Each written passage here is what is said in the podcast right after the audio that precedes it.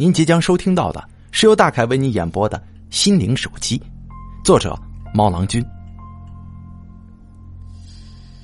第一集。如果我们走在一条街最为热闹的部分，你总会看到有些人或蹲或站，立在路旁，脚边立着一个硬纸板改造成的小牌子，上面写着“高价收购，出售二手手机”。如果你稍微逗留一下，他们就会缠着你搭讪，大哥、兄弟、美女叫个不停。那天我就遇到了一次这样的情况，在下班之后往车站走的路上，我刚把视线停留在牌子上几秒钟，一个穿着黑色夹克的男人就在身后问我：“哎，你是想买啊，还是想卖啊？”我都不知道他是怎么到我身边的。他的瞳孔亮晶晶的，像两块燃的火红火红的火炭。我想，也许是快要落山的红彤彤的夕阳造成这样的效果吧，因此我也没怎么在意。其实我的确是想要买一台旧手机，我的手机刚刚友情赞助了不知名的小偷，我需要尽快来买一部填补空白。所以我才会把目光停留在那简陋的纸牌子上。我问他：“你有什么手机啊？给我瞧瞧。”他脸上露出了微笑。我不知道他的笑容是什么意思，怪里怪气的。他像变魔术似的从夹克口袋里掏出一部手机来，摊在手掌心里给我看。手机是黑色的。就像那种老式的大哥大，但是要小一圈，外壳被磨得光亮亮的，像是抹了一层精油似的。拿出这样一款手机给我看，这显然是在侮辱我呀！要是我退回十八九岁的时候，我可能都会骂他。我鼻子里冷哼一声，转身就要走。他拉住我的胳膊，突然就把手机塞到我手里。他这个举动令我紧张起来。我警惕的盯着他脸上的笑容，他尽量做出香港电影里黑社会老大的表情。怎么，想强买强卖呀？你想讹我呀？你可找错人了！我跟你说，他脸上还挂着笑容，反而更加深邃了。哎，你别误会，不要钱，我白送你的。我当然不相信这世界上会有白送这样的事情。我捏着手机，没敢轻举妄动。我是在观察他，敌不动我不动。可是他动了，他转过身，沿街道慢慢的走去了。黑色的背影越过一个又一个高矮胖瘦的行人，越行越远。在视线尽头那些小小的人形里，我已经分不清哪一个是他了。就这样，我不明不白的得到了一部旧手机。我把它揣在口袋里，鬼头鬼脑的朝公交车站走去，一边走一边四下张望，就好像是我刚刚偷了那部手机似的。第二集，我刚刚挤上了三二三路公交车，我着急回家，怀孕的妻子还在家里等着我做饭呢。车上人很多，我站在车厢的中部，两手抓着扶手，做出一副投降的姿势。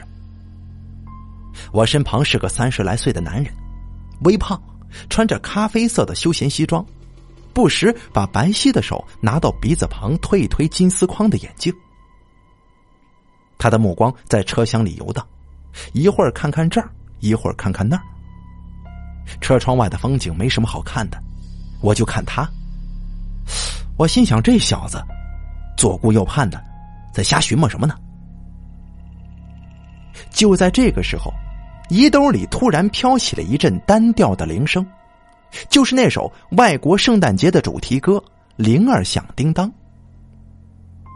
我伸手一摸，心里顿时一冷，就是那部刚刚到我手里的旧手机在响呢。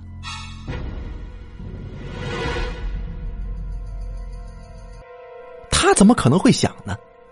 按道理只有开机的手机才会响吧？是这样对吧？可惜我在公交车上也找不到朋友来咨询。我把它掏出来，拿在手里，盯着看了好一会儿。它一直响个没完没了，就像一个大哭大闹的小崽子。我狠狠心，硬着头皮接起来。喂，我尽量让声音低沉而又温和。随即，我听到一个男人的声音从中响了起来。今天怎么搞的？怎么连一个像样的都没有啊？喂，你说什么呢？你找谁呀？我对着电话问。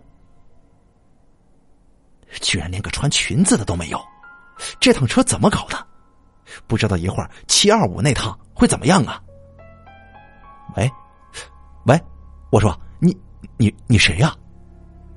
再过两个月就好了，现在天还是不够热，等到了三十五度以上，穿吊带的也多了，那时候就爽了。我靠，你他妈说什么呢？喂，你说话呀！我的声音猛地提起来，几乎是在叫喊了。站在我旁边的男人像是被惊着了，扭头瞅了我一眼，推了一下眼镜，看我的眼神带着一点鄙视。这个时候，电话里的男生突然没头没脑的说了这么一句：“这傻逼太没素质了，公交车上打电话还这么大声，这是什么话呀？”我气往上撞，耳朵开始嗡嗡作响。以我的脾气。要是退回到十八九岁的时候，说不定就把手机摔在地上了。但是现在的我已经学会成熟了，也学会了珍惜自己的财产。为了发泄我的生气，我舔了舔嘴唇，就要破口大骂。可是我没骂出来，我突然打了个冷战，愣在那儿了。我陡然意识到了些什么，我慢慢抬起头，愣愣的望向旁边的这个男人。他见我在看他，表情明显有些不太自然，把头移向了一边。这手机当中立刻传来了声音，像是略带迷惑不解的内容。这小子看我干嘛呀？不是贼瞄上我了吧？我我得看紧我的钱包，别让这小子给偷了。奇异的事情发生了。我看到那个男人像是很不经意的抬起右手，轻轻的碰了碰裤子口袋里隆起的轮廓，一阵战栗传遍了我的身体。我把手机从耳朵旁边拿到面前，用我的目光将它每一道缝隙、每一个按钮、每一平方毫米的外壳都清洗了一遍。我恨不得把它一眼看穿，看到它里面去。好弄明白这是怎么回事这他妈还用我说吗？这是一台可以接通别人内心的手机呀！这是一台宝贝。可更重要的是，我得到了它。第三集，我欣喜若狂。这三年来，我一直都在购买福利彩票。渴望能够中到五百万的大奖，我经常在睡不着觉的时候畅想着中奖时的喜悦。我估计，也不过就是现在这个样子吧。我压抑着我的喜悦，别从我的身体里淌出来。我死死的攥着手机，为了保险起见，我决定再实验一次。我把目光向四周扫了一圈。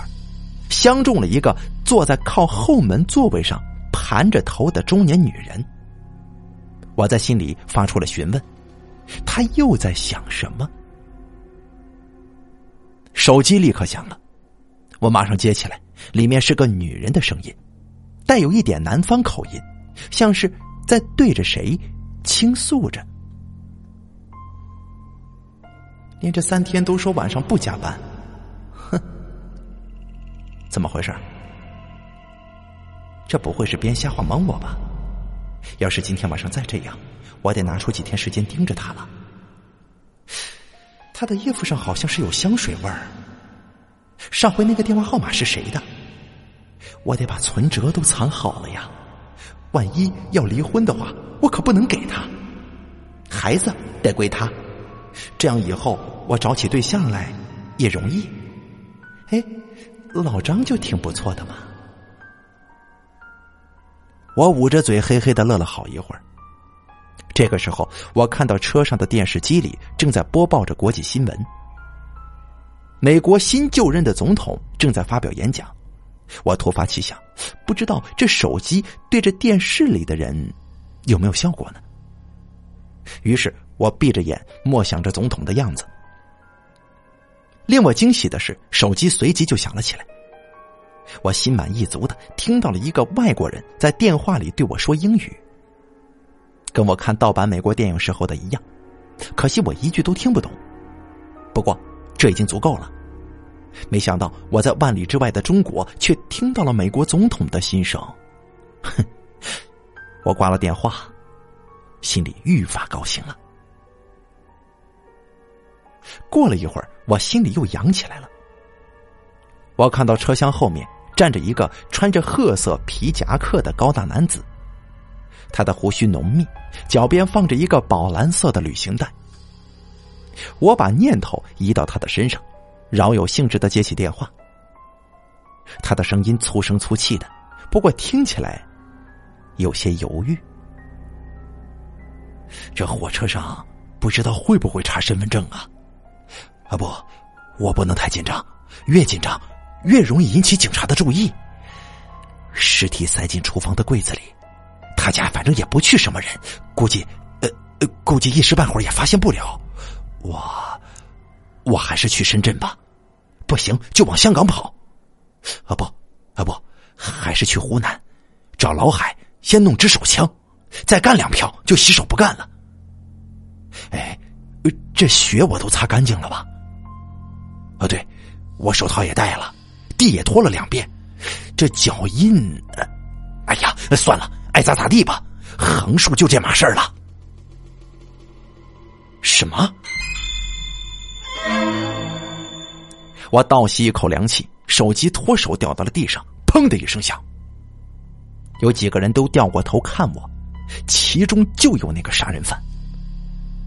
我浑身一哆嗦，就像是被他端着一支手枪给瞄准了似的。我赶紧回避他的目光，甚至感觉自己的心思都已经被他洞悉了。他马上就要走过来杀掉我似的，我的心砰砰的跳着。我拼命挤下车，装作若无其事，站在站牌下，等公交车的车门关上，刚一启动，我立刻朝警车就跑了过去，趴在车窗边上，语无伦次的告诉里面的三个警察：“刚刚开走的那公交车上有有一个杀人犯呢。”坐在驾驶座位上的警察将信将疑的看着我，我心里说：“你看看看看你妈什么呢？”刚想到这儿，电话铃声就响了。我狠狠的按掉，我心说：这个时候我可没有心情听警察对我的不信任。我一个劲儿的向他们保证，我所说的都是真的，连喊的声音都变了。也许是我的这份歇斯底里打动了他们。坐在后排的那个警察打开车门，示意我上车。警车发动起来，朝着公交车追过去。没用五分钟就横在了他前面，迫使他停了下来。那儿呢，就是他。隔着车窗，我把那个杀人犯悄悄的指给了警察，然后我躲在警车里，看着三个警察从开启的门中鱼贯上了车。片刻之后，车厢里一阵大乱，就像是猫闯进了鸽子笼，连滚带爬的冲下了许多人。男人都是闷头往下跑，尖叫的声音大多发自于女人的口中，就像是拉响了防空警报。我略带紧张的望着这一切，角度刚好，位置最佳，座位也最软和，就像是在电影院里坐 VIP 包厢里看惊险电影似的。几分钟之后，车厢里安静下来，随即响起了哗啦哗啦的掌声。接着，我看到那个杀人犯双手背在身后，被压下了车。三个警察的衣服都不太整齐，有一个警服的衣袖从肩胛处被撕开一道口子，颧骨的位置还有一大块青肿。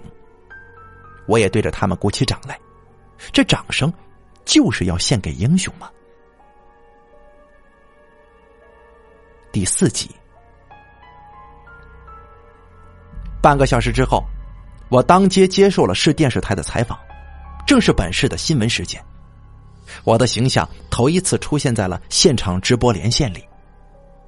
我实话实说，告诉全市人民，我得到了一款神奇的手机，可以洞察他人的内心。我得意洋洋的对着记者的话筒说着：“别人心里想的是什么，我全都知道。”为了证明我没有夸大其词，我当场演示了一下。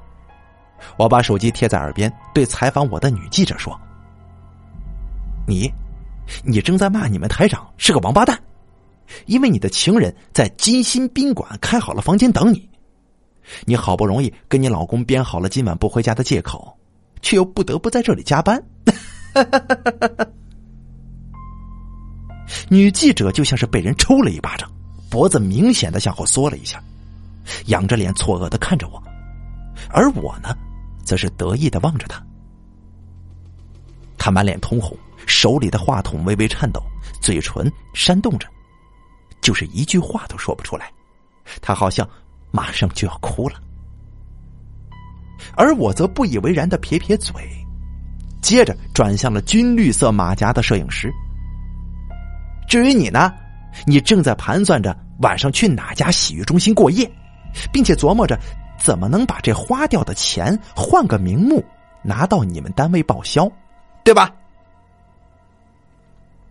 摄像师的脸色马上就变得铁青了，额角也隆起了蚯蚓似的青筋，他肩膀上的摄像机。明显的晃动起来，我理都不理他，马上转向站在了摄像机后面，手里拿着稿子的编导。那是个三十多岁、略有些秃顶的男人，他正用难以置信的眼睛紧紧的盯着我。看到我把脸转向他，他的身体猛地一震，疯狂的往后退了两步，然后迅速挤在了街边的围观人群当中，竟然消失不见了。这令我有点泄气。我朝着人群走了两步，既然那个编导躲开了，我打算随机指出一个观众。但是就在我的手指缓缓的在空气当中滑动，准备挑选出某个人的时候，令我吃惊的事情发生了，就像是一阵狂风迎面吹向了他们，就像一只恐怖的怪兽扑向了他们。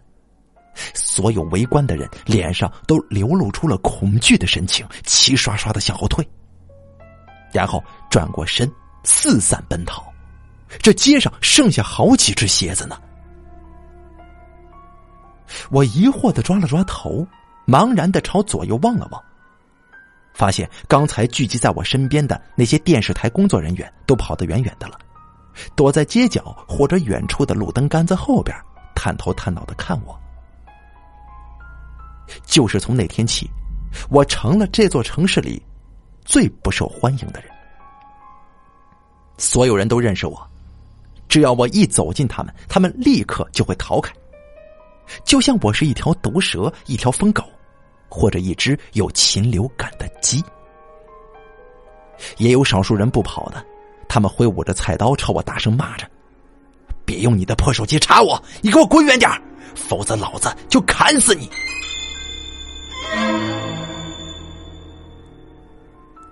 值得庆幸的是，只有我的妻子没有离开我，始终小鸟依人的陪在我的身边。因为那天我一进家门，他就跪在我面前，哭着承认肚子里的孩子不是我的。既然他那么坦白，我就宽容的原谅了他。这座城市，我是实在没法待下去了。我决定举家搬到别的城市去，到一个没有人认识我的地方，开始全新的生活。临走前的那个傍晚，我走在茫茫的暮色里，顺手把那只手机丢进了街边的一只垃圾箱，打算将它连同它带给我的这些痛苦的记忆全部都给丢掉。可走出去几十米远，我又改变了主意，回去把它掏了出来。我决定还是把它彻底销毁。我想到这三十年来，我也做过一些绝对不能让别人知道的事儿。万一他落到哪个认识我的人手里，那我可就完了。